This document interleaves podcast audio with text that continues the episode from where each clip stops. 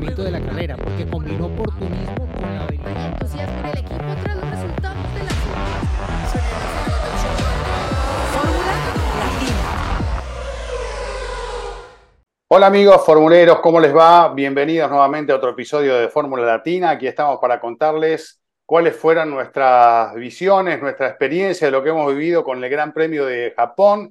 Llegó nuevamente y pasó ya la Fórmula 1 por Suzuka, uno de los circuitos elegidos por los pilotos como de los mejores del mundo en cuanto a la experiencia conductiva. Y ahora cada uno tendrá su punto de vista de lo que hemos visto en una nueva victoria de Max Verstappen con un campeonato de constructores ya definido de manera anticipada, pero sin embargo ha sido un gran premio que nos ha dejado muchísimas cosas para poder analizar y para poder seguir disfrutando de esta Fórmula 1 que siempre nos sorprende y siempre nos hace disfrutar de un montón de cuestiones, más allá de que tengamos competencias que sean más atractivas una que otras, ¿no? Que eso pasa, forma parte de lo que es el automovilismo, pero creo que le hemos pasado bien eh, y tenemos algunas cositas para discutir y para analizar. Desde ya, eh, saludando a Giselle, saludándolo a Diego. Eh, Juan está en pleno viaje por estas horas, ya vamos a tener algo de él seguramente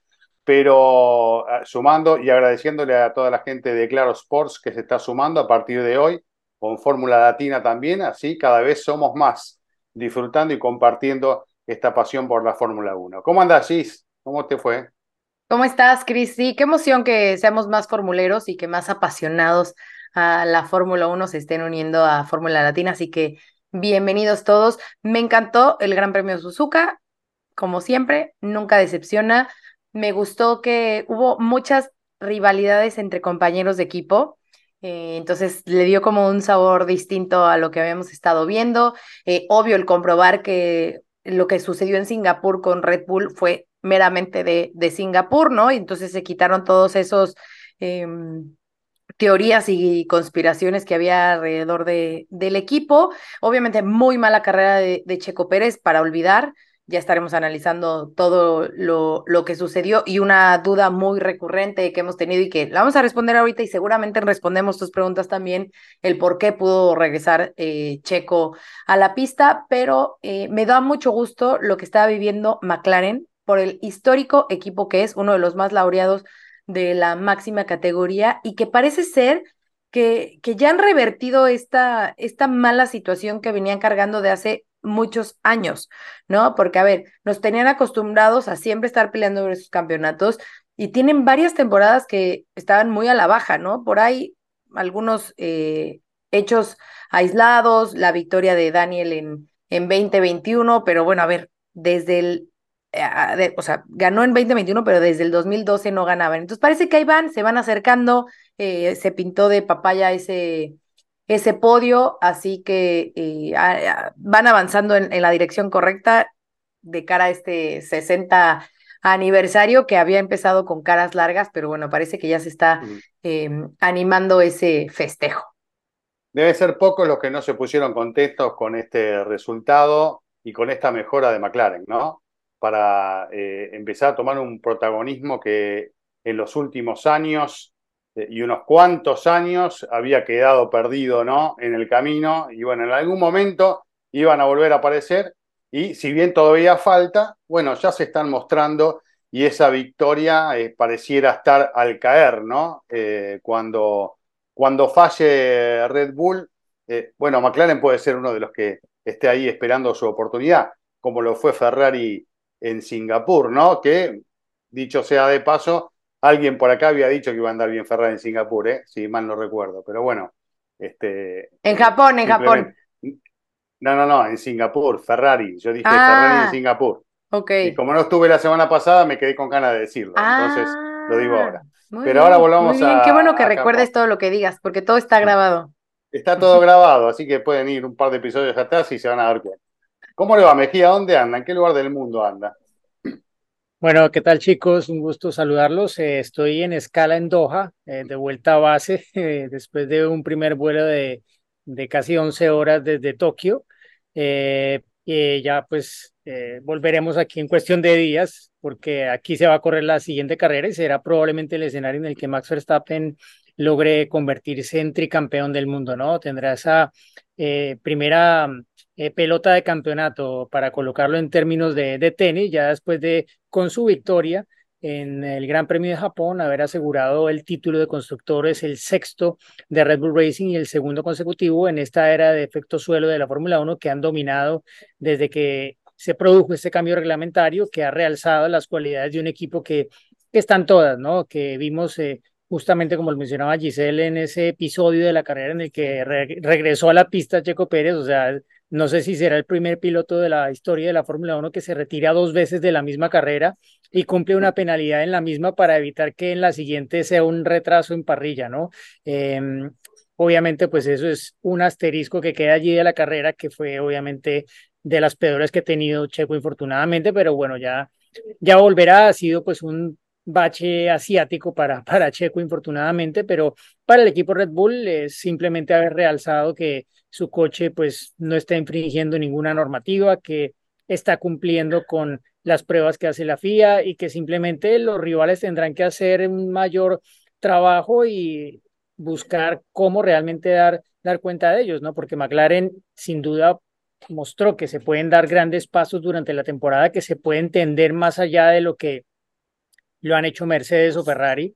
Eh, algunos de estos pues ya de alguna forma están condicionados por el resto de esta eh, temporada, porque ya digámoslo, hacer un cambio de rumbo en lo técnico. Eh, uno, ya no hay presupuesto por el tope presupuestario que implica la Fórmula 1 desde el año pasado y por otro lado, bueno, del año antepasado exactamente, y por otro lado, pues está el tema también de del concepto que ya pues es como querer hacer girar un Titanic, ¿no? Ya ya es imposible. Eh, y digamos que quedan experimentos por hacer en Mercedes, en Ferrari, pero todo es de cara a implementarlo ya con una base completamente diferente en eh, sus coches para la temporada 2024. Así que eh, felicidades al equipo Red Bull. yo creo que nunca han tenido una temporada tan dominante en la Fórmula 1. Tal vez 2013 se acerca por la forma en la que Vettel marcó ese récord de las nueve victorias consecutivas. Que fueron hacia el final de la temporada, o sea, acabó esa temporada consiguiendo ese noveno triunfo en lo que fue el cierre de ese año y de la era reglamentaria el de efecto suelo también, ¿no? De la, perdón, de los motores V8, antes de pasar a los turbohíbridos. Pero aquí, bueno, era la oportunidad de cambiar un poco el orden establecido y después de haber tenido una temporada en la que ganaron el título con, con Max Verstappen, bueno, han construido un coche que ha sido el referente el año pasado y lo han hecho incluso superior este año, ¿no? Yo creo que cuando un equipo logra hacer eso, hay que aplaudirlo porque es muy fácil dormirse en los laureles después de haber tenido la ventaja que ellos tuvieron desde la mitad del año pasado hacia adelante. Uno pensaría, bueno, debería estar más apretado este año y, ha sido todo lo contrario, ¿no? Red Bull ha conseguido dar otro paso más que los demás no han conseguido y a ver si el próximo año es la oportunidad, pero seguro que Adrian Nui ya conocedor junto a su equipo desde el inicio del año, que tenían un coche incluso superior al que eh, tenían el año anterior, hablando relativamente comparado a los rivales, pues ya habrán centrado sus... Uh, eh, esfuerzos en encontrar ese siguiente paso que los demás pues probablemente todavía no ven porque están apenas viendo el que dio Red Bull este año.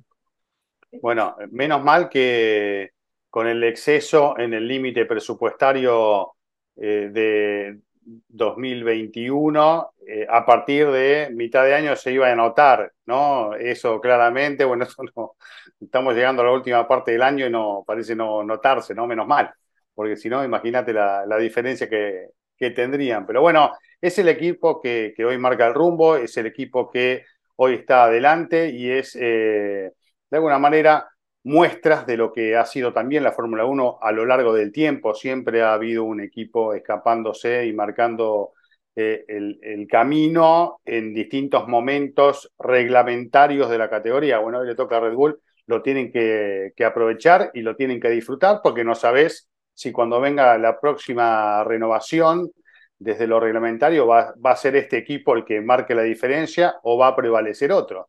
Eso no lo sabemos, ¿no? Cuando llegó la era híbrida apareció ese Mercedes demoledor a quien nadie le podía ganar, como en su momento pasó con Ferrari, si vamos más atrás al tiempo, con McLaren y con Williams, y bueno, con los distintos equipos que a través del tiempo fueron claros dominadores, ¿no?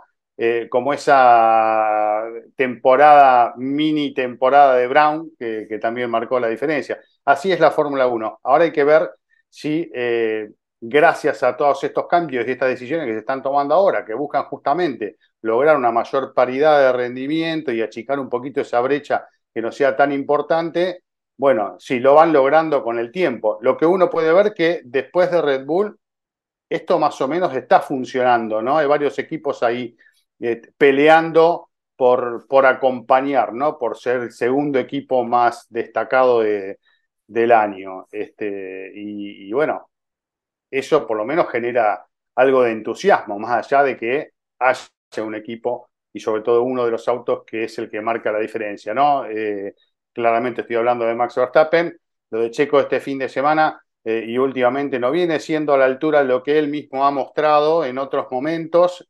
Vaya a saber uno realmente por qué, porque cuesta entenderlo, ¿no? Pero por lo menos por mi parte. Pero bueno, uno tiene la esperanza de que en algún momento se pueda hermanar nuevamente con el auto y que las cosas empiecen a salir otra vez o se vaya por el camino que él eh, lo hace a él lo hace sentir bien, ¿no? Parece que sigue pasando un poquito por ese lado eh, y, y, bueno, de, no es ejemplo lo de Suzuka porque la verdad que no, no salió ni una bien en el Gran Premio para el mexicano, ¿no? Antes de entrar ya en detalle de, de Checo, eh, que sí, como, bueno, ya lo estás mencionando, creo que durante todo el fin de semana nunca se sintió cómodo, desde las prácticas nunca encontró ese balance, nunca se sintió bien eh, con el auto, nunca, nunca se le vio al 100, ¿no? Vaya. Después, bueno, errores que cometió, me parece obviamente el más grave, pues el de Kevin Magnussen, ¿no? En un acto me parece como desesperado, sobre todo sabiendo cómo es Kevin Magnussen, que si un piloto tiene fama de ser eh, agresivo y que no te permite superarlo es, es Kevin. Entonces ahí me parece que por eso usé la palabra desesperado, porque Checo en un acto desesperado fue a pelearle por dentro a, a un piloto sí, que no es bien tuvo nada conocido que por ver, O sea, acá, ¿no? Entonces, eh, pero antes de entrar, que porque seguramente Diego nos va a tener mucho que contar de lo de Checo, eh, nos acaba de mandar Juan Fosaroli un comentario, entonces ya para después extendernos vamos a escuchar a Juan, está en el avión, entonces no se escucha, eh, o sea, el audio no es el mejor, pero bueno, le agradecemos a Juan que, Hizo el esfuerzo. hizo el esfuerzo por estar con los formuleros, por ustedes, supuesto, por supuesto, entonces vamos a escuchar a Juan. Hola, un saludo muy grande a todos los formuleros. Y bueno, en especial a Diego en día de su cumpleaños, que ya pasó un día, Giselle, Cris, un saludo enorme. Yo emprendiendo mi regreso desde Suzuka a Buenos Aires, así que es un largo camino, no puedo estar presente con ustedes, pero me imagino que van a hablar de esta gran victoria de Max Verstappen, el sexto título de Red Bull en constructores, bueno, fin de semana para el olvido de Checo Pérez y bueno, todo lo que sucedió en la pista de Suzuka, que para mí es un placer estar siempre allí porque es uno de los mejores circuitos, no solamente en la parte deportiva, sino lo que son los fans, el entorno, se respira automovilismo. Así que un saludo enorme, los voy a acompañar porque voy a estar escuchando seguramente el podcast en las 200 horas que tengo de vuelo. Pero bueno, nuevamente un saludo enorme a todos. Nos espero la próxima semana, ¿no? Allí seguramente estaremos todos juntos de nuevo. Chao, chao. Pues saludos, Juan, buen vuelo. Y sí, eh, no se nos puede olvidar felicitar a Mejía, Mejillón, feliz cumpleaños. Feliz ¿Comiste mucho sushi de cumpleaños? Dime, dime. perdón. ¿Comiste mucho sushi de cumpleaños? Ah, mucho, mucho, sí. eh, eh, realmente ha sido el cumpleaños más largo que he tenido hasta donde me acuerdo, porque empecé cumpliendo en la hora de Japón, que es mucho más adelante que la de Europa y mucho incluso más que la de Latinoamérica. Entonces, eh, a la hora que estamos grabando este podcast, todavía estoy de cumpleaños en, en Latinoamérica, Aquí. pero en realidad ya, ya en Japón no y en Europa tampoco. Bueno, ojo, 25 de septiembre, que yo siempre en mi cumpleaños me acuerdo que un día como hoy, Fernando Alonso se convirtió en campeón del mundo de Fórmula 1 por primera vez y ese mismo día Juan Pablo Montoya ganó una carrera de Fórmula 1 por última vez, Gran Premio de Brasil 2005. Oh, muy bien, Bueno, muy bien. Efeméride, efeméride. Efeméride. muy bien. Y nació un tal Diego Mejía. Así Ignacio que Untal. Eso es lo más importante, pero Claro. Inge, Que lo el, digas el tú. Inge, el Inge de, de Fórmula Latina. Oye, bueno, entonces, retomando eh, tema Checo Pérez, eh, obviamente eh, lo de Magnussen fue catastrófico, ¿no?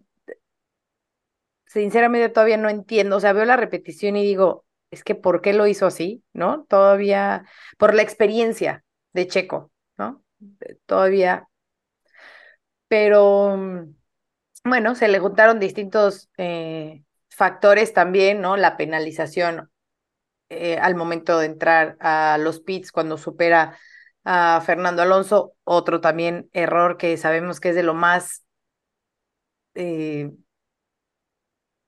criticado, bueno, no criticado, pero de lo más castigado, más bien, ¿no? En, en Fórmula 1, mala tarde, mala tarde y lo malo de, que le suceda una mala tarde a Checo Pérez es que obviamente pues viene cargando esas cinco carreras en las que no le fue bien y que venían de Singapur donde tampoco y que encima su compañero de equipo gana y además de todo consiguen el título de, de constructores, ¿no? Entonces, pésimo escenario para que, para que Checo haya tenido una tarde como la que tuvo en, en Suzuka. Y pues sí, mala tarde. Sí, a ver, yo, yo creo que, que todo empieza, que todo empieza con la primera vuelta de Max en el fin de semana. Aquí creo que lo dije, eh, en la primera vuelta de práctica libre 1 de Suzuka, sabemos, ya que dar a claro todo este tema de que si era un problema de Singapur o si era un problema de otros circuitos. Y bueno, no pensé que fuera a ser de ese nivel, pero literal, Max Verstappen quería sacarse a él y a todo el mundo de cualquier duda Claro. de que el RB19 iba a sufrir de nuevo en eh, Japón o en alguna otra carrera, bueno, ya, ya veremos si hay otra, pero que por lo menos en este circuito que iba a estar como fue en el simulador, porque él en el simulador y también Checo, ambos lo hicieron, ambos probaron el coche en Singapur. Checo me dijo el jueves en, en Suzuka, mira, es que ese día de preparación, eh, lo que hicimos de Singapur fue inútil, fue tiempo perdido, porque todo lo que hacíamos no tenía ningún efecto positivo en el coche y nada funcionaba. Entonces ellos ya llegaron realmente muy preocupados a Singapur porque en el, en el simulador no habían logrado resolver los problemas que el coche aparentemente iba a tener, que en realidad se manifestaron incluso peor de lo que se manifestaban en el simulador. Luego, porque tú en el simulador puedes en un instante cambiar de circuito y lo que probaste en uno, transportarlo a otro y ver qué, qué reacción tiene el coche. Bueno, en Suzuka el coche iba como iba siempre. Entonces, ellos tenían la claridad de que el coche iba a funcionar en Suzuka, pero Max Verstappen quería subrayarlo, recalcarlo y dejarlo en letra de molde, básicamente.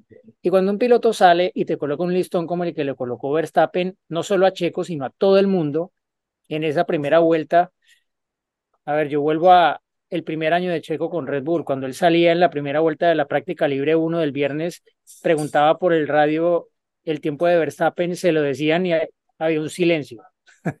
sí, es como, bueno, ¿qué, qué, qué puedo decir? ¿Dónde voy a encontrar todo ese tiempo? ¿no? Es seguramente lo que pasa por la mente de Checo y, y fue un poco lo mismo esta vez. Eh, aparte que Checo no estaba nada cómodo con el coche desde el viernes, lograron mejorarlo algo para el sábado, fue en la dirección correcta, pero tal vez se pasó un poco más hacia, hacia más allá de lo que a él le gusta de un coche que no esté tanto en la nariz y que apunte muy rápidamente y sea demasiado más ágil de lo que debería ser de la parte delantera como para que eh, empiece a tener problemas con la parte trasera a la hora de enlazar esas primeras curvas del sector 1 de Suzuka.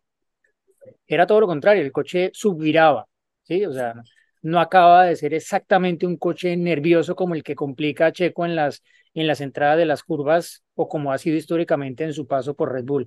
Entonces, como que era un tema que se podía arreglar. Y no sé, yo vi toda la cámara a bordo después de que acabó la sesión, porque cuando está en vivo no puedo porque estoy transmitiéndola eh, desde el pit lane, pero cuando acabó la sesión la volví a ver desde la cámara de Checo para ver qué había dicho, qué pasaba y por qué había tanta diferencia con Max, porque se repetía lo del día anterior, básicamente. Estaba Checo entre ocho décimas y un segundo atrás de los tiempos de Max. Y, o sea, la vuelta rápida de Checo final de la práctica libre 3, yo la veía pues, o sea, es que no, no está mal. O sea, no lo ves peleando con el coche, no lo ves como inseguro, pero es que luego veías la de Max y era, bueno, claro, eh, hay otro nivel más. Perfecta. Eh, entonces, claro, es, es el tipo de situación que para un piloto es, es frustrante, ¿no? Porque es como, mira, haga lo que haga, no, no llego, no llego.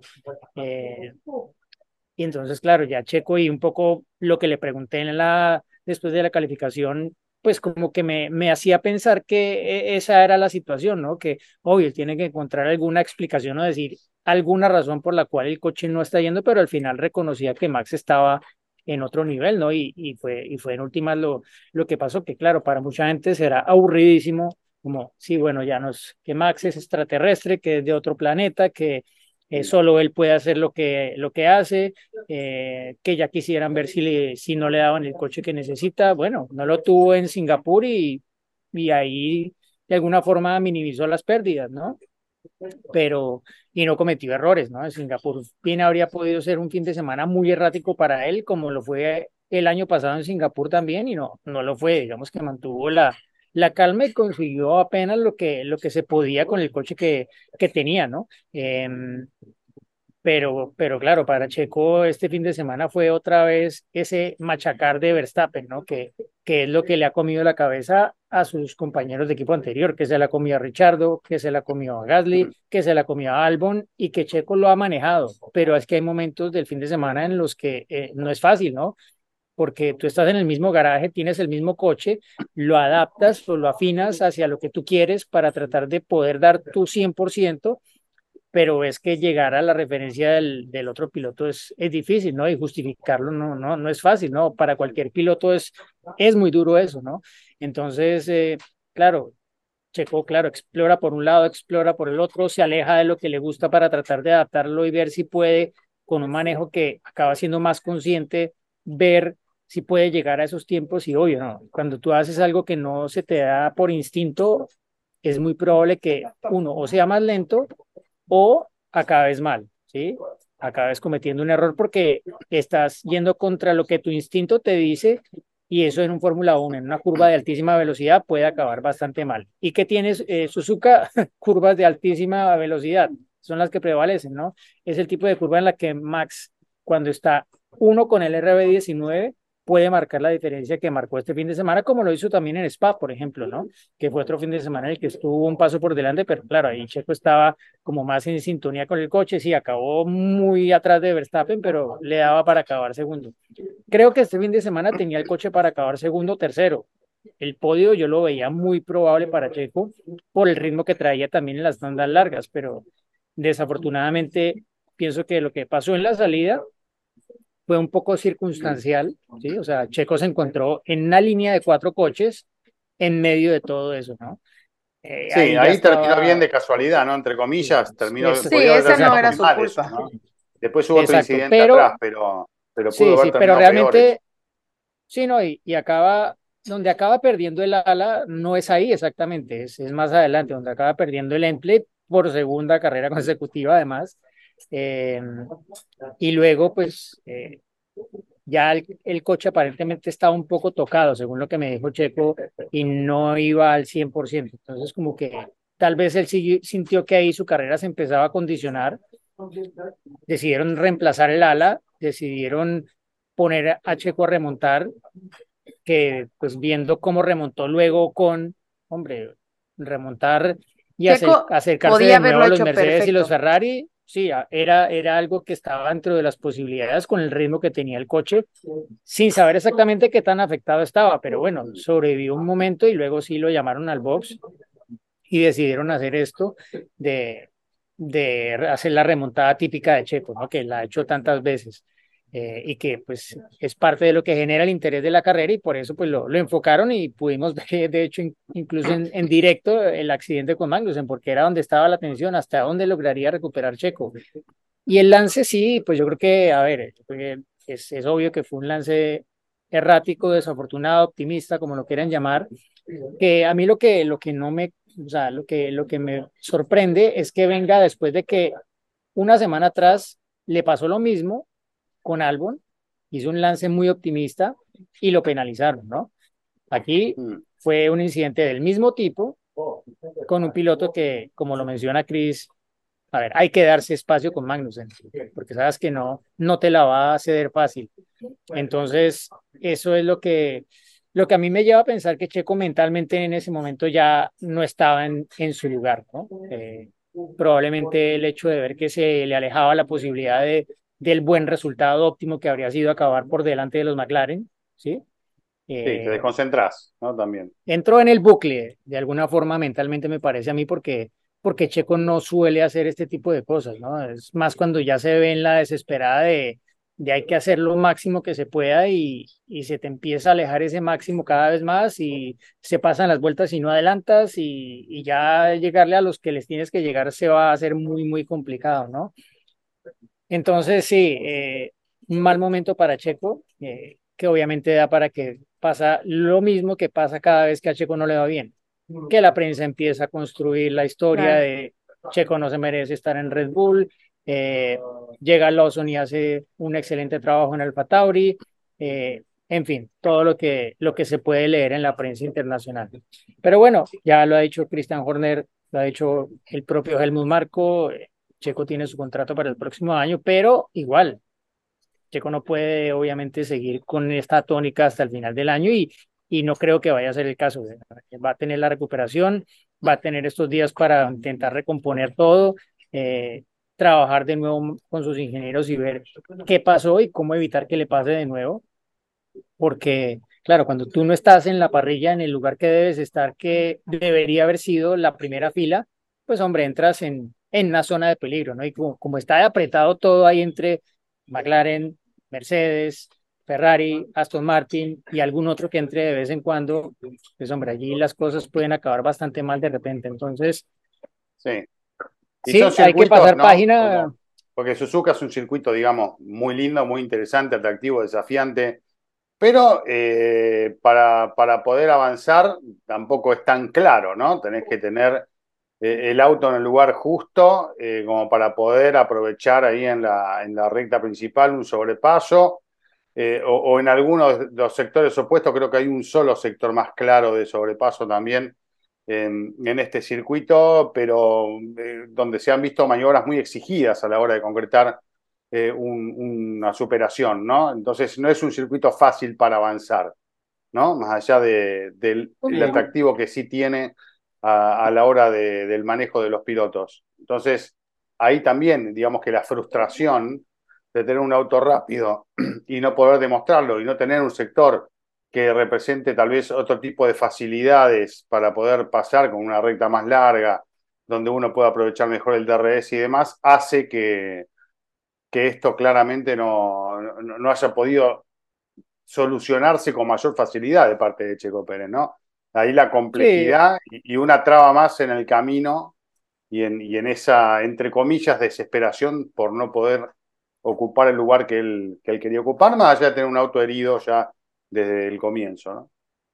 Sí, yo le pregunté a, a Christian Horner en el grid de, pues que claro, ah, o sea, nosotros tenemos cierta información, eh, podemos recabar algo más, pero llegar al fondo exactamente de por qué la diferencia tan grande entre Checo y Max, pues no es, no es fácil, ¿no? Podemos hablar de, de lo que pasa mal de un lado y lo que pasa bien del otro, y cómo de pronto eso magnifica una diferencia que debería ser más pequeña, incluso si igual tiene que ser a favor de Max eh, por muchos motivos, pero él me decía, es que no es una diferencia solo de Max con Checo, es contra casi todos los pilotos de la parrilla, eh, que cualquiera, no todos probablemente, porque ellos pensarán que un piloto como Hamilton, como eh, Alonso, eventualmente Leclerc, no sé, los colocarían en otro nivel en términos de su rendimiento a una vuelta respecto a Checo, que sabemos que no ha sido su fuerte nunca la calificación, pero él decía que contra muchos pilotos de la parrilla Verstappen sí o sí va a marcar esa diferencia o incluso más.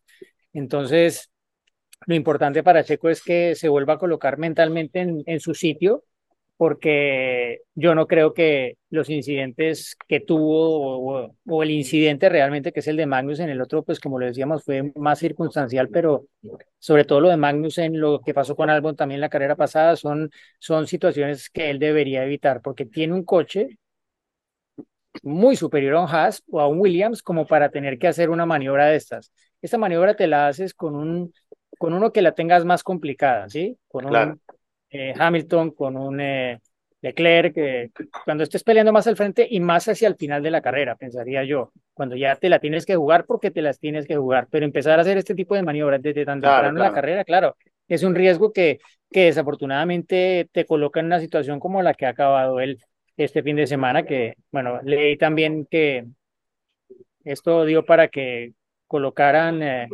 eh, algunos memes, bueno, de todo tipo, pero leí uno que decía Red Bull te da alas, ¿no?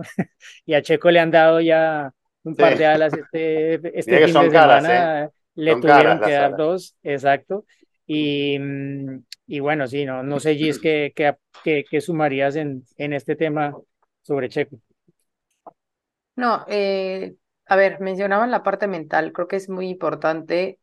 Me parece que, que esta temporada ya él saltó el peor bache, ¿no? Que fue cuando vino esa seguidilla de carreras en las que no entraba Q3, que estaba también mucho más fuerte todo el tema de, del contrato, que de alguna forma eh, regresó, hizo podios. Como lo digo, a ver, no justifico para nada lo que sucedió en, en Suzuka y los errores que tuvo, pero sí creo que, que fue como, como lo decía, ¿no? Que se juntaron varios en, en un muy mal momento. No dudo que en Qatar, Austin, México, bla, bla, bla, bla, va a estar eh, en el nivel en el que, en el que estamos eh, acostumbrados a verlo. Lo que sí tenemos que tener muy claro que, y lo hemos dicho aquí muchas veces, ¿no? Em, claro, lo, lo vemos en un auto ganador y queremos que siempre esté ganando, porque es el mejor auto de la parrilla, pero no se nos debe olvidar quién es su compañero de equipo. Y Max va a ser siempre el que esté ahí para ganar, ¿no?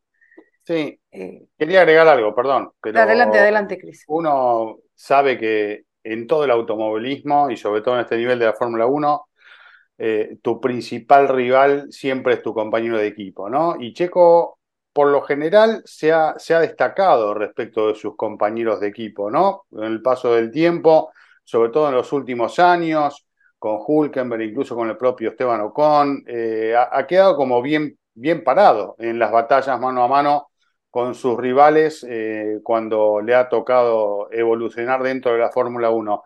Y eso es un punto a favor. Ahora de repente te encontrás una situación adversa en este sentido que con la experiencia que tiene Checo tiene que saber manejar, pero a nadie le gusta perder con su compañero de equipo, ¿no? Y, y sobre todo uno dice, bueno, son dos, tres décimas, y, y es lógico si alguien, si hay alguien que es realmente este, un iluminado, pero, pero ya cuando la diferencia es mucho mayor, ya eso te empieza a dar vuelta en la cabeza este, de otra forma, ¿no? La presión es de otra manera, ya te empiezas a, a, a desesperar o tal vez elegís el, el, camino equivocado. No lo digo solo por el piloto, ¿no? Sino la gente que trabaja en el auto buscando soluciones, claramente no la están encontrando, ¿no? A mí me cuesta mucho creer que haya un segundo entre, entre uno y otro. Yo acepto un, unas dos décimas, unas tres, unas cuatro décimas, si querés. Ahora un segundo es demasiado, ¿no? Hay algo que no está bien ahí claramente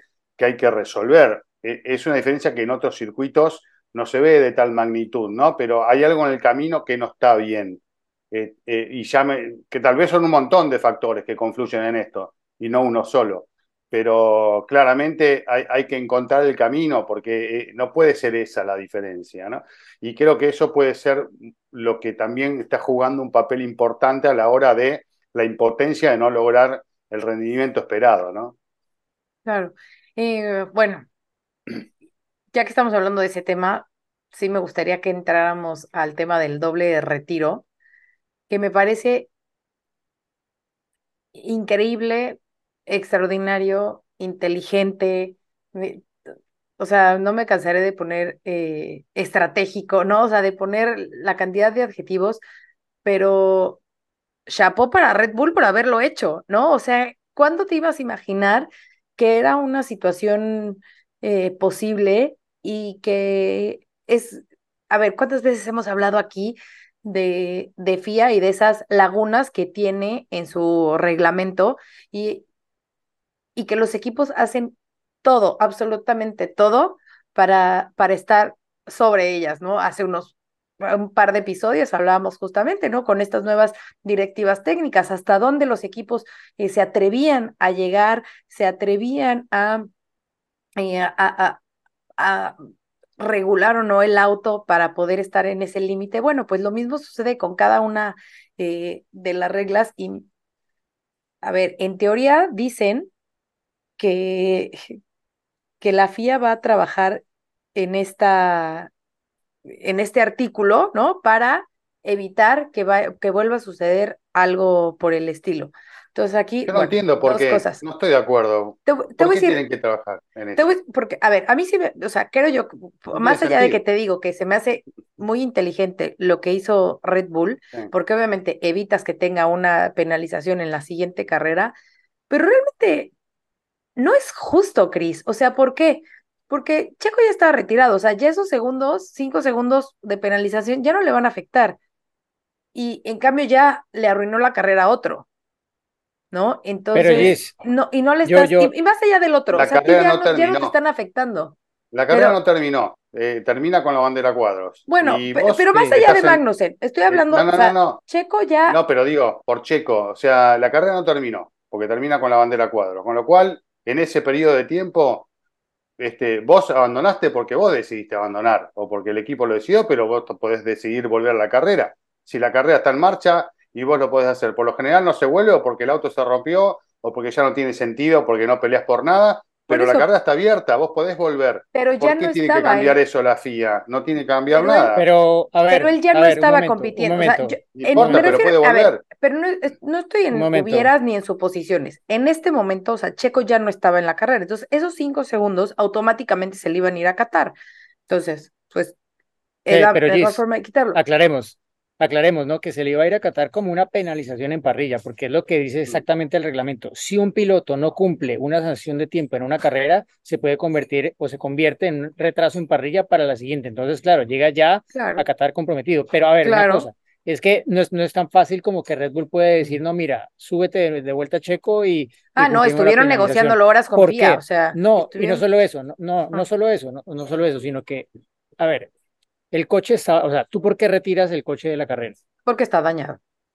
Ok, Sí. cuando un coche está dañado, está en una condición segura para tú salir a la pista, puedes No, salir con un coche dañado a la pista. no, Claro, es que ese no, era el tema, es, el tema es con la FIA, ok, eh, seguro que la FIA les habrá dicho, bueno, ok, pero no vas a salir aquí con un coche que se está cayendo a pedazos a causarme un safety car o un Claro, virtual safety car y claro, claro. tampoco lo iba a querer hacer Red Bull sabiendo que podía comprometer la carrera de Max Verstappen, ¿no? Entonces, todo eso pienso yo que fue lo más relevante de ese proceso de, de que finalmente Checo saliera a la pista o no a cumplir la penalización, porque si tú sales a la pista con un coche que no está seguro, te quedas parado en la pista y causas un virtual safety car, un safety car, eso ya es una sanción mayor, ¿sí? sí, Claro, sí. Entonces no, eh, eh, se puede, se puede ir más fácil por el tema, no, se puede, no se puede, no, el tema es, eh, ¿puede realmente el coche regresar de forma segura a la pista? Y Checo Estoy de acuerdo, estoy de giró, acuerdo. giró a la menor, auto a la no, menor velocidad sí, posible, ¿no? si no está en condiciones el auto, es una locura sacarlo de nuevo a la pista, pero por supuesto, es, es- es lógico, pero, es básico. Y, pero, y pero sí, o corresponde sea, una sanción dura en ese caso, pero uno entiende que. Si toman la decisión de salir, además tuvieron hasta tiempo de, de reparar algo eventualmente, parado ahí tantas vueltas, ¿no? O sea, que, que se Sí, podía haber pero claro, Digamos, yo lo que quiero dejar es claro es que que, uno, si está el auto en condiciones, lo puede hacer, ¿entendés? sí, Se puede hacer. sí, Lo sí, que vos no podés claro, hacer no, es tomar, te- to- que estaría bueno, porque como no hay pruebas hoy en día, tomar lo que queda de carrera como prueba, pero como los autos no se pueden modificar, eh, tampoco podés probar muchas cosas. Podés probar algunas cuestiones este, básicas, ¿no? Eh, tampoco sirve tanto, pero eh, no, no, digamos, quiero sacar de la polémica el hecho de, de que poder volver mientras transcurre la carrera es un derecho que uno tiene, obviamente, si el auto está en condiciones. Pero yo lo que me refiero y- es, y- es la, la cuestión de la penalización. O Mm. sea, realmente, Es que, es que, Gis, no, pero a ver, es que, es que, a ver, yo entiendo Si que no la estuviera gente penalizado- lo vea mal y lo van a modificar, lo van a modificar porque es que, es que no es, eh, eh, es que como lo hizo Red Bull, es como demasiado obvio y como darle una bofetada al reglamento. diciendo, Claro, mira, mira por lo que eso. podemos hacer.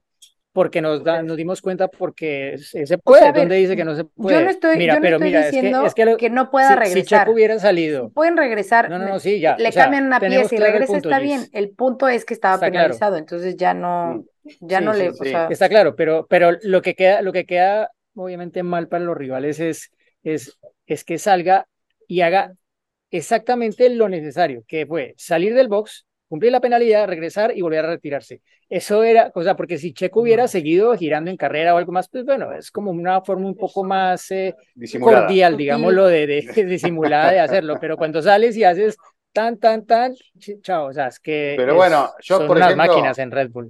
Sí, tampoco estoy de acuerdo con, con, eh, aplicar una sanción de una carrera para la carrera siguiente. A mí tampoco me gusta ese sistema. No, la verdad que no, no, no me parece.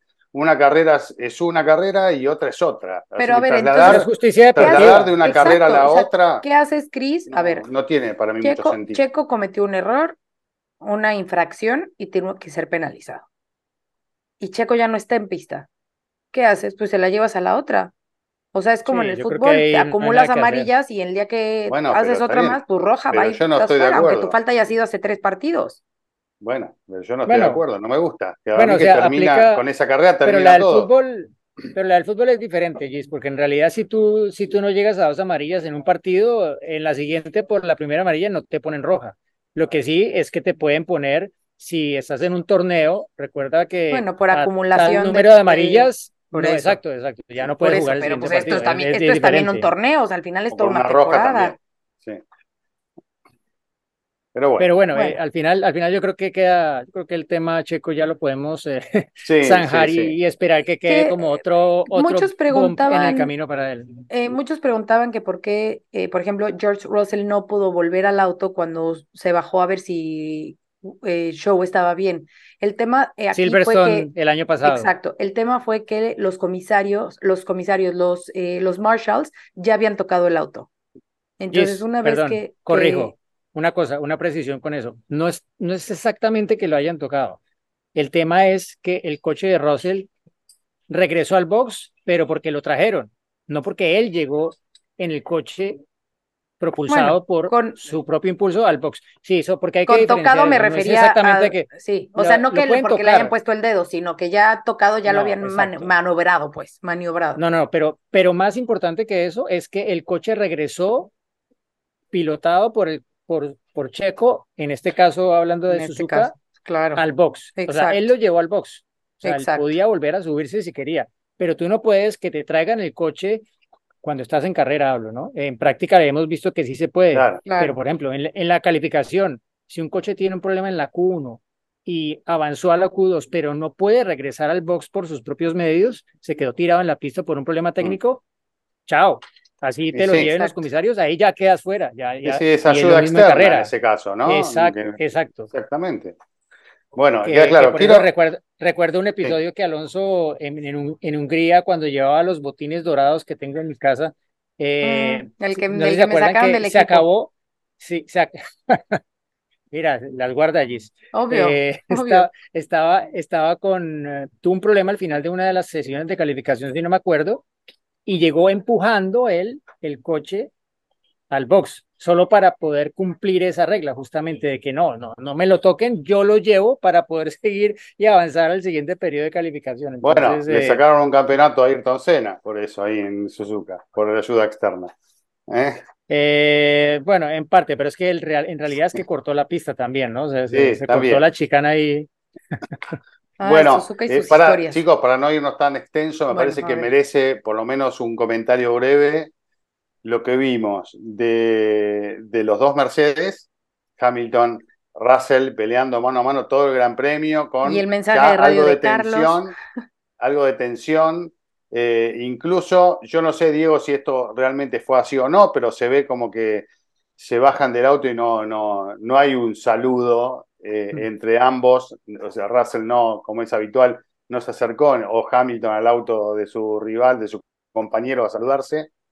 Hubo como un momento de tensión allí, tal vez esto eh, duró unos minutos, como suele pasar, y después este, se debe haber distendido y ya la situación hoy debe ser diferente. Entiendo que es así. Y después también otro momento de tensión en Alpine, ¿no? Que está, está eh, picante, ¿no? Se podría llegar a te decir el tema, con el enojo de, de Gasly por, por esa orden que llega media extraña sobre el final, dejándolo eh, pasar a, a Ocon, y fue toda la vuelta de honor, este, saludando a la, a la familia de todos los que estaban ahí dentro del box, ¿no? Sí, sí, sí, es que Eso- acordémonos que, que Ocon, Ocon, eh, Ocon también tuvo incidente y, y tuvo que parar al final de la primera, bueno, cuando paró Checo, si no me equivoco, justo antes, él también cayó al fondo y empezó a, a- a remontar, pero claro, yo estaba en el corralito cuando, cuando llegó Gasly, eh, obviamente yo no estaba tan al tanto de lo que había pasado con él en la última vuelta y creo que nadie a mi alrededor, salvo, tal vez la televisión francesa, sabía lo que había pasado.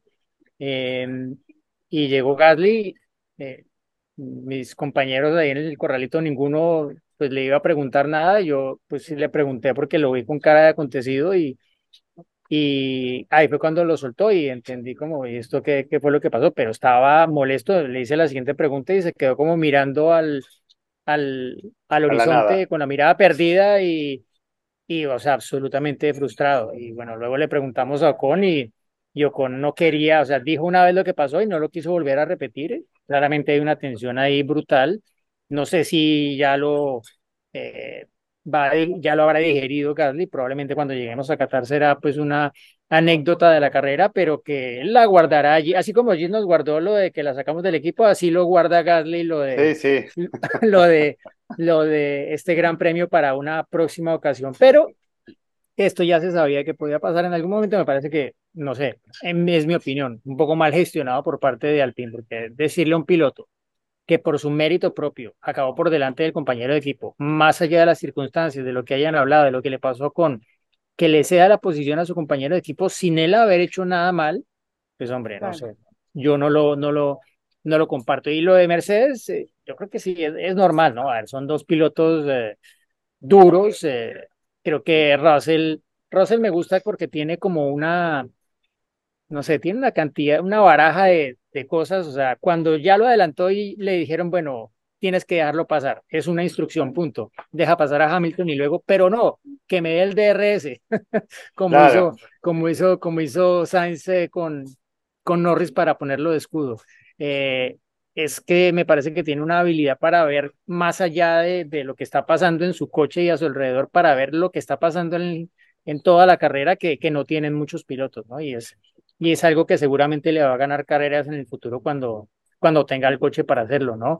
Eh, pero en últimas, eh, pienso que también la decisión de ir a una parada, él trató de forzarla, ¿no? Porque si el piloto no ahorra suficientes neumáticos, Ujú. pues no va a funcionar. Y estaba en la misma estrategia de neumáticos que Hamilton. Pero él sí dijo, no, yo, yo quiero y, eh, ahorrar porque, mira, es, es la única forma en realidad que podía Mercedes. Piensa tú, y me lo dijo también en la entrevista, que le hubiera salido un safety car o un virtual safety car justo en el momento cerca de la parada. La hace, ¿sí? Y, y se mete en el podio porque logra tener suficiente margen para, para, para que minimice la pérdida de tiempo y en, y en últimas pues tenga más chance de, de pelear por ese podio, ¿no? Eh, creo que pues se la jugó y no le salió, pero a ver, algún día le saldrá y en el pasado seguro que ya alguna vez le ha salido, entonces yo, yo realmente lo aplaudo y me gusta que haya esa tensión entre, entre compañeros de equipo y más cuando estamos hablando de un Hamilton que pues durante años lo hemos visto intocable dentro de Mercedes por parte de sus compañeros, salvo lo que hizo Nico Rosberg, pero Russell trae otra mentalidad diferente y a él no le importa que, sea Hamilton, compatriota, siete veces campeón del mundo, él lo tiene como listón, pero para batirlo, no para dar su talla, sino para batirlo, y es su mentalidad cada vez que, que se subía al coche. Y para cerrar McLaren, ¿no? Eh, obviamente Norris con su experiencia tiró de la radio cada vez que pudo para decir, mira, sácamelo del frente porque este me va a hacer perder el puesto con Russell. Y él también lo tenía claro, ¿no? Él no veía en ese momento de la carrera a Russell porque Russell estaba atrás, ya había parado, pero sabía que si no adelantaba rápidamente a su compañero de equipo, cuando parara, iba a quedar detrás de Russell y le iba a costar más trabajo recuperar la posición. Lo gracioso es que luego en el corralito Norris me dice, ah, sí, pero nosotros estamos mucho más rápidos que los Mercedes. como, como entender que, mira, yo igual lo hice porque toca hacerlo. Y pues seguramente Piastri habrá aprendido del tema, pero, pero él sabía que, que McLaren traía mucho más ritmo este fin de semana y, y bueno, me alegra que, que estén consolidando este impulso que va a tener otra buena oportunidad aquí en Qatar, de, de donde estoy hablando, porque eh, es un circuito que va muy a tono con las fortalezas del MSL 60. Ya lo que venga después de eso, habrá unos que sí, otros que no, más o menos, pero Qatar es uno que debería ayudar para que esté por lo menos al nivel de lo que mostraron en Suzuka respecto a sus rivales. A mí lo que me Bueno. gusta de George es que eh, siempre está buscando como hacer ju- justamente lo distinto, ¿no? Eh, busca hacer alguna estrategia eh, que cambie la dirección de, de la carrera o, o arriesgarse lo más posible para, para obtener un mejor resultado. Entonces, eso me gusta, se le aplaude. Lo que, a ver, llevaban ya un buen rato peleando y desde hace varias carreras que esto como que se viene, o sea, hay carreras en las que han sido como muy compañeros y que han jugado muchísimo el rol de compañeros de equipo y ha habido en las que otras y las más recientes que han estado ahí eh, picándose, ¿no? Pero ese mensaje eh, que de hecho fue uno de los que se compartió en la transmisión, ¿no? Que como que se queja de, a ver, estamos peleando contra nosotros o contra los demás, cuando él era como que el que empezó con todo el, este, con toda esta pelea entre compañeros de equipo, sí fue así como, George, come on, ¿no? O sea, Cada uno tira agua para su ¿No? molino, ¿no? Como por dicen. supuesto, por supuesto. Pero, mm, pero bueno, y, y como lo dije eh, al inicio, como que Suzuka eh, develó mucho esto de, de los compañeros, de, de dónde están parados y de cómo se van comportando. Entonces, eso, eso me, me fue, por eso fue que me gustó tanto esta carrera, justo por ese, eso de los rivales, que es algo además como que histórico en Suzuka, ¿no? Mm. O sea, siempre Suzuka, este, digo, no nos vayamos más lejos, Senna Prost, ¿no? Nos dan este tipo de, de, de momentos que se quedan, obviamente, para la, para la historia. Bueno, hay, hay más temas para hablar. No sé cómo estamos de tiempo, porque si ¿Qué no. otro? Date, date, aprovecha, aprovecha, ¿qué otro quieres? Bueno, yo, yo tengo un No, avión que sí. tomar, entonces. eh, Sí, bueno, una Oh, pregunta. oigan, bueno, no hemos mencionado algo súper importante, Sí. digo que es algo obvio, pero bueno, el, el campeonato de, de, de Red Bull, ¿no? Constructores, sí, por El supuesto. campeonato Lo dije en el comienzo. Sí, bueno, pero, Yo también, yo también. o sea, en el sentido de eh, medir lo que significa y con los números y cómo están eh, arrasando, ¿no? Sonará un poco repetitivo a lo mejor, contundentes, dominantes. Y sí, a lo mejor van a decir, ay, claro, porque mexicana, pero, pero al final Checo de alguna forma es campeón del mundo, ¿no? De constructores y también sus puntos han servido para, Claro que sí. para estar ahí, ¿no? Entonces, eh, que Eso no se nos pierda de vista eso. No, no, eso no lo puede discutir nadie, aunque- es una realidad. A ver, pero, pero es que hay gente que lo discute. Dice, Sí, sí. mira, con los puntos de Max les basta para ser campeones. Sí, probablemente, sí, pero no anticipados. No Exacto. anticipados. Sin los puntos de Checo, en este Gran Premio no habrían celebrado todavía el título de constructores, que igual, de cualquier manera, lo iban a celebrar más adelante, pero el hecho de celebrarlo en Suzuka, en la casa de Honda, que tiene un valor agregado para el equipo, ahí en eso obviamente suma los puntos que ha conseguido Checo, ¿no? Si no, habría que esperar Claro. más carreras más adelante y, Está y, bien, pues, eh, pero Checo también es parte de ese título del mundo, sin duda. para quedarse tranquilos, 200 y eso de que, eso de que hay gente que lo discute, eh, hay gente que di- discute a Messi, ¿no? O discutía, ahora menos, pero Para, entonces, para, siempre va a haber ¿qué, gente qué que está discute. diciendo? ese Bueno. Messi, Messi, No. Messi, Messi, el Verstappen del fútbol. Próxima pregunta. A ver, Para el año que viene, eh, no, no lo que está firmado, sino la opinión de ustedes. ¿Lawson o Richardo? no, bueno, ya está anunciado, Cris. Esta No, no, no, pregunta no. era, es que llegaste está ya. anunciado, pero yo quiero, quiero, si ustedes tienen la decisión, si ustedes tienen en su poder la decisión, ¿Cuál es la respuesta? La me mía encanta es Richardo como persona, me, La me mía es encanta Lawson. Richardo, me parece, me parece un super piloto, eh, pero creo que Lawson trae más hambre que, que Richardo en este momento y lo que ha demostrado en muy poco tiempo eh, es muy prometedor, digámoslo. Ah, creo que sí, o sea, Richardo tam- también tiene en su mente el como cerrar ese mal bache que pasó en McLaren y eso será muy importante para él pero en las pocas carreras que pudo hacer hasta, hasta su desafortunada lesión, como que, no sé, no, no, no se vio esa chispa que sí ha tenido Lawson, ¿no? O sea, es indiscutible, un piloto que te saca a Verstappen de la Q3 en Singapur, eh, que acaba una carrera en su debut, que más desafiante que eso, pienso casi imposible, y luego aquí en Suzuka, la carrera del compañero, desde la primera Supera. vuelta lo tuvo así, no, no solo lo supera, le corrió, o sea, en el Te corralito voy a después de la carrera, te voy a decir cuál es después la de que, espérate, espera acá, cuando llegó Gasly, se fue Gasly, llegó Yuki Tsunoda. Nosotros normalmente entrevistamos ahí con Fox, junto a Dazón, con ESPN, eh, a los 10 primeros de la carrera, porque a veces, pues, si te, si te pones a entrevistarlos a todos, se te ir alguno de los 10 primeros. Entonces, cuando llegó Tsunoda, mm, eh, estaba fuera del top 10, pero yo sí quería que él me dijera qué había pasado porque vi dos veces en la carrera que estuvo peleando y fuerte con Lawson. Mm. Estaba furioso, estaba furioso Tsunoda. Dijo, o sea, se habló como un minuto de lo arriesgado, lo dangerous, lo peligroso que había sido la forma de correr de su compañero de equipo. Eh, claro, estaba Claro, molesto digo- porque aparte no le pudo ganar y, la- al final acabó a menos de un segundo de él, pero batallaron desde la primera hasta la última vuelta. Entonces, a ver, Lawson, Lawson es un tipo que también tiene la mentalidad y que eh, es conocedor de que no tiene asiento para el próximo año, pues hombre, todo lo que pueda demostrar viene Exacto. bien, incluso si Hay que jugarse todo ahora.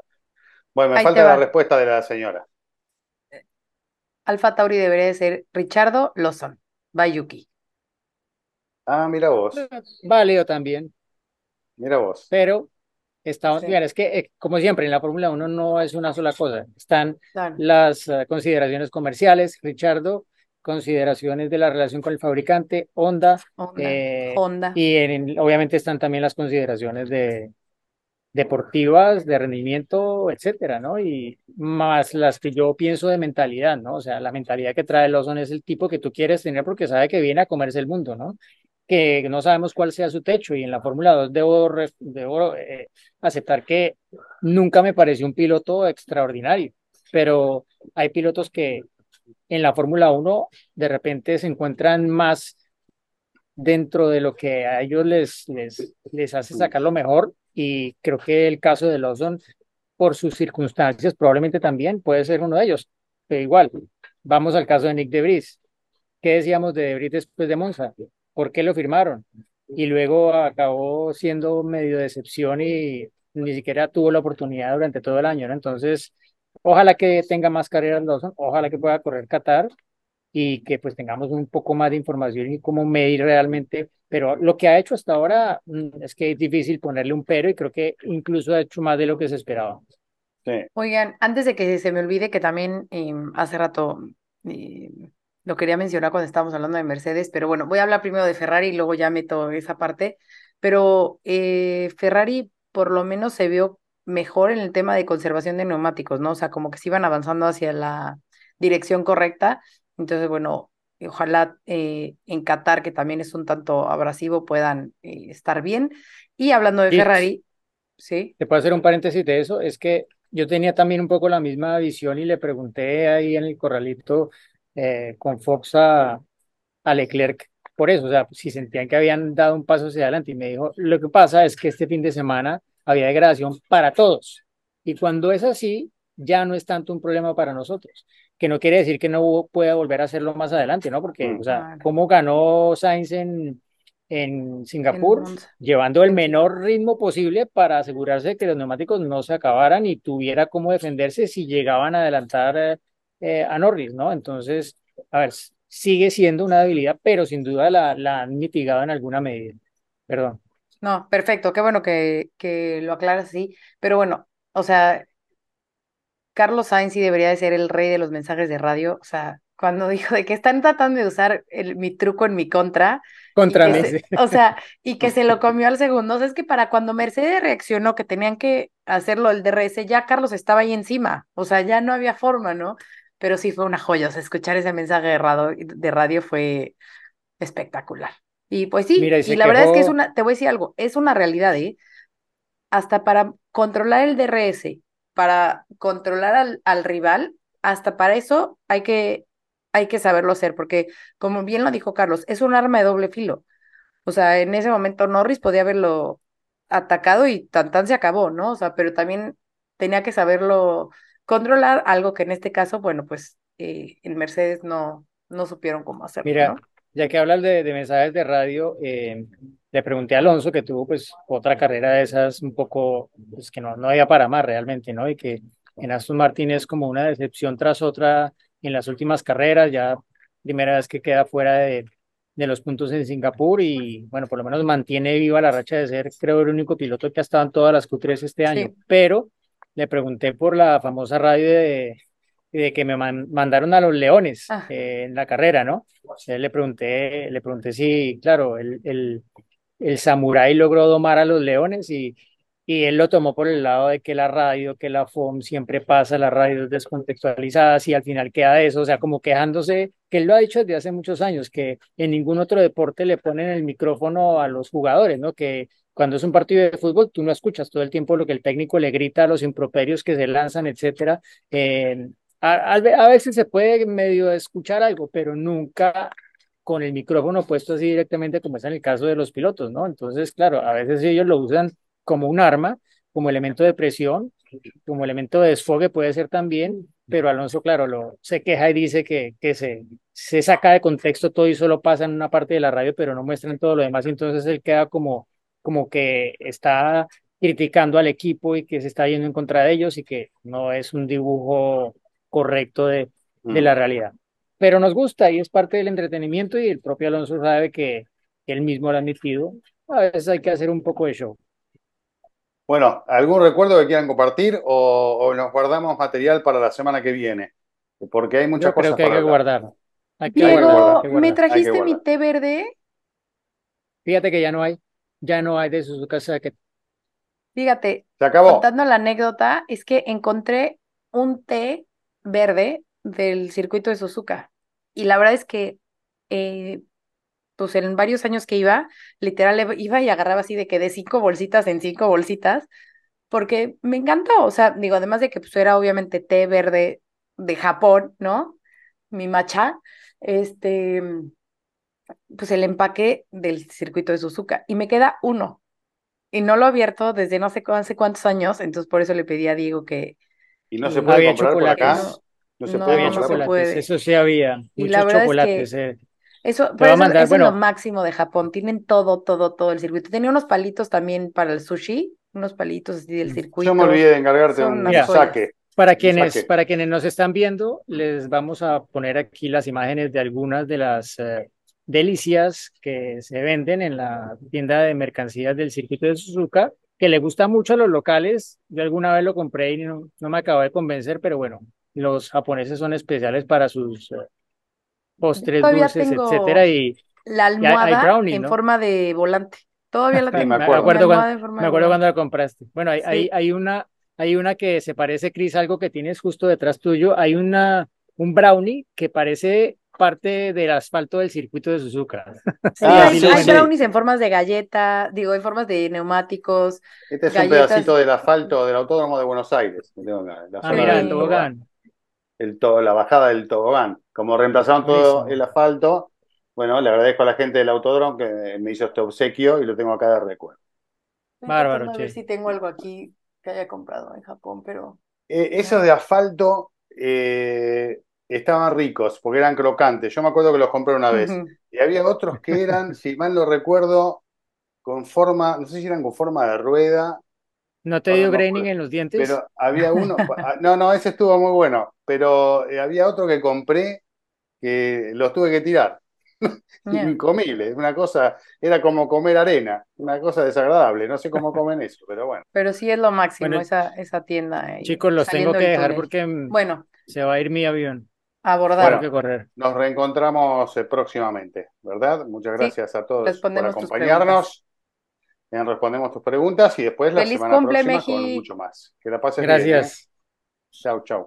Abrazo a todos. De la carrera porque combinó oportunismo